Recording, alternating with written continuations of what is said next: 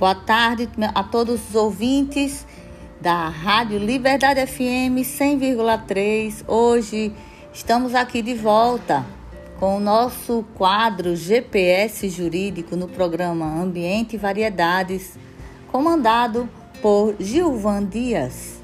Então, pessoal, é, vocês já ouviram falar sobre a logística reversa?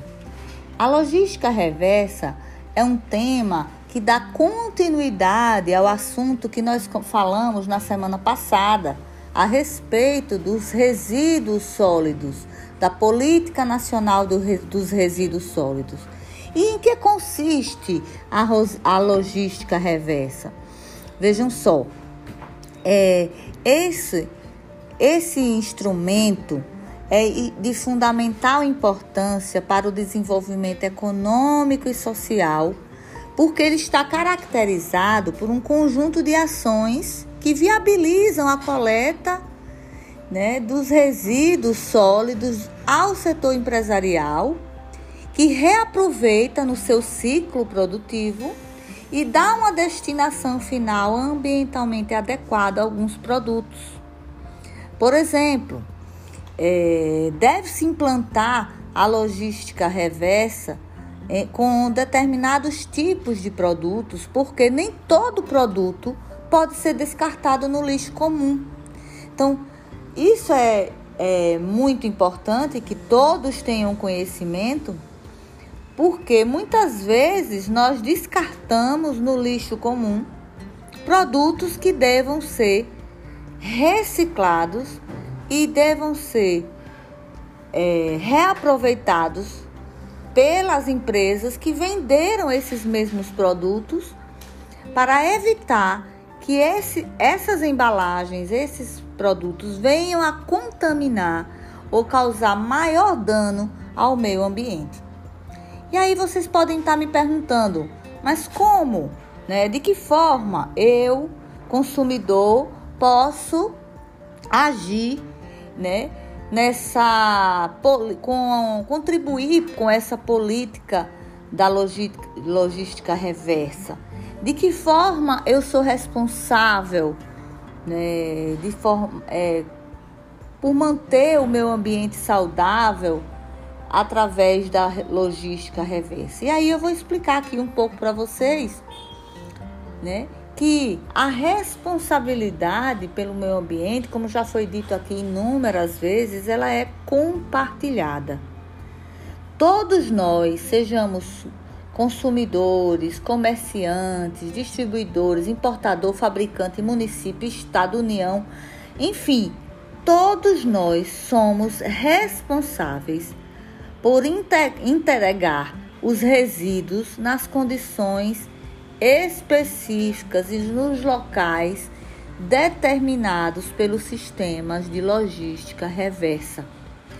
O setor privado, geralmente, ele, através de um plano de gerenciamento de resíduos, ele organiza toda a sua cadeia produtiva de modo que o material sujeito a descarte venha a ser é, reutilizado, venha a ser reciclado para que ele não seja descartado de forma equivocada na natureza.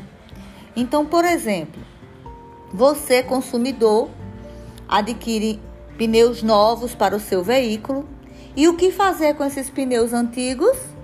Com os pneus usados que já não servem mais? Você pode e deve restituir para os empresários que devem ter dentro dos seus estabelecimentos um sistema de recebimento desses, desses produtos para que sejam encaminhados para reciclagem e, consequentemente, não sejam expostos à natureza de forma inadequada.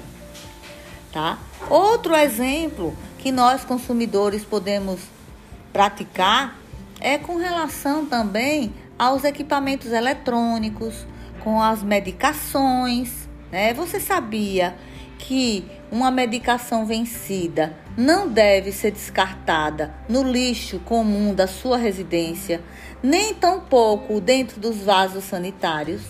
Por quê? Porque esses medicamentos, eles acabam indo para os lixões, para os aterros e, consequentemente, pode contaminar o solo, pode contaminar o nosso lençol freático, né? a água que a gente vem a consumir. E, então, por isso a importância dos medicamentos vencidos serem descartados corretamente junto às farmácias, que dentro do, seus, do seu estabelecimento elas devem ter, geralmente elas têm, né, postos de coleta de, de medicações vencidas para serem descartadas corretamente, tá? Como resíduo perigoso, né? Já que pode causar, causar danos, né? Não diretos, mas indiretos. Outro exemplo que nós temos é com relação a baterias e um dos mais perigosos que na minha opinião, né, que eu acho assim muito importante, são os resíduos, frutos, é, as embalagens, na verdade, vendidas para é, o uso de agrotóxicos e produtos que são perigosos, tá? Então, isso, infelizmente, ainda é algo muito utilizado, infelizmente, na nossa agricultura, é, no campo. E essas embalagens dos agrotóxicos, elas devem ser devolvidas, descartadas diretamente ao empresário que vendeu a, a mercadoria, para que ele, através do seu sistema de gerenciamento de resíduos, possa encaminhar para o produtor, para o fabricante, que, de modo que essa, essa embalagem seja reaproveitada, mas de uma forma correta. O que é que muitas vezes acontece no campo? Se utiliza a embalagem que veio o agrotóxico ou o produto contaminante de alguma forma para, né, é, lavam para encher de água ou então para é, transportar determinados, determinados objetos, assim, por exemplo, como alguns materiais, assim, até mesmo que servem, é, é, produtos que podem até servir para o consumo humano sem ter o cuidado né, na, da, do uso da embalagem com relação à higiene. Então, existem muitos casos. Então, o que é essa, essa logística reversa?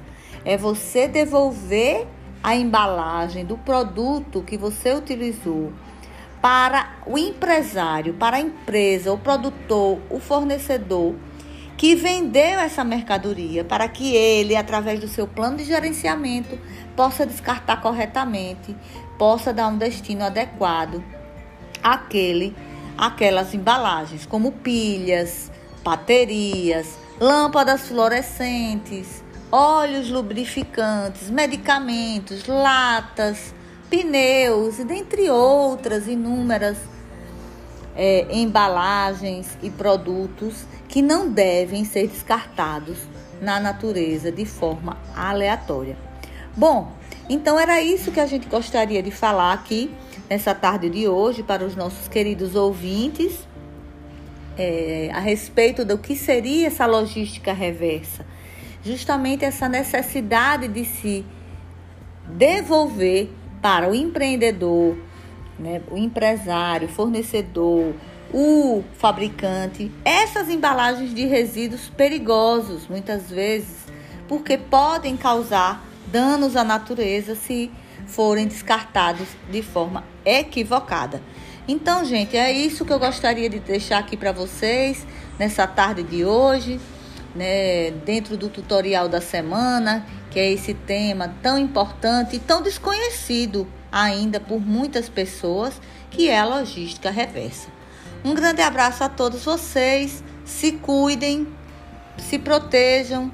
Se sair, use máscara, álcool 70, seja ele em gel ou em líquido.